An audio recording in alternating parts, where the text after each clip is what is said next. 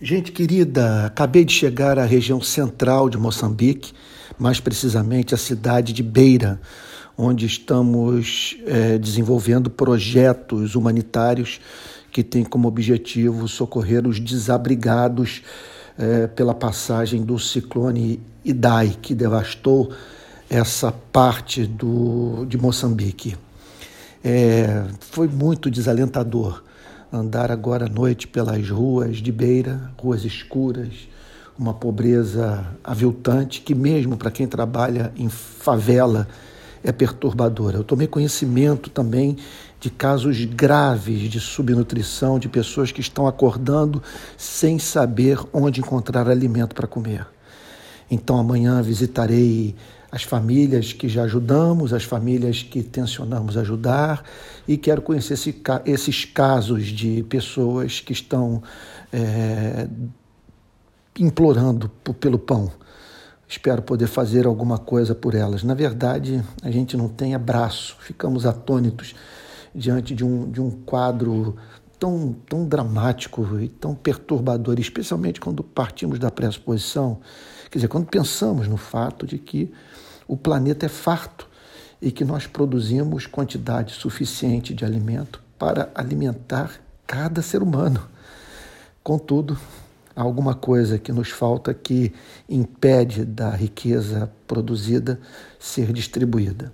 Esses dias eu estava pensando no, sobre a seguinte questão: o que o Senhor Jesus pregou para Zaqueu quando esteve em sua casa? Tem para mim que um bom caminho para nós respondermos essa pergunta é analisando o que o próprio Zaqueu disse para Cristo. Me parece que o conteúdo da sua confissão é uma resposta ao que Cristo pregou. Olha o que, que ele diz: Senhor, eu resolvo dar metade dos meus bens aos pobres. E se em alguma coisa eu tenho roubado, defraudado alguém, eu restituo quatro vezes mais. Então vamos pensar nessa declaração, partindo da pressuposição que foi uma resposta de Zaqueu a algo que ele ouviu dentro da sua casa. Então, muito provavelmente, Cristo falou sobre arrependimento, sobre a necessidade de cada ser humano reorientar por completo a sua vida. Deixa eu me esperar só um pouquinho para eu fazer um link entre o que eu vou dizer e, e o que eu estou vendo aqui em Moçambique. Né? Então, o Senhor Jesus falou sobre sobre arrependimento. Isaqueu expressou arrependimento. Mudança de vida. Não há conversão, não há salvação sem que o ser humano deponha as armas, reconheça que está em rebelião contra o seu Criador e decida, portanto, viver uma vida de sujeição a Ele. Em segundo lugar, eu creio que o Senhor Jesus falou sobre idolatria.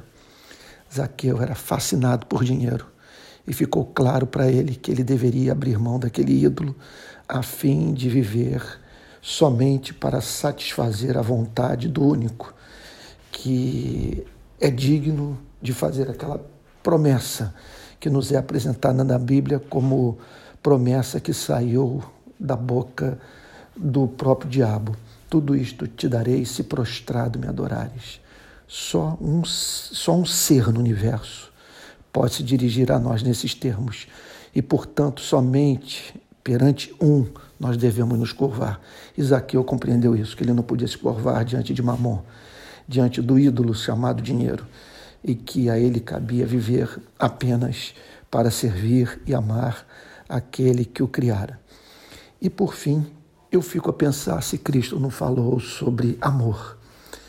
Amor pelo Criador e amor pelo próximo. E um amor que nos leva a amar o próximo quando o próximo encontra-se no seu momento de maior necessidade. Creio que foi sintomática a resposta de Zaqueu. Resolvo dar metade dos meus bens para os pobres. Porque o problema não consiste em acumular riqueza, o problema consiste em acumular riqueza num mundo de miséria. Em Moçambique, essa demanda ética do cristianismo avulta.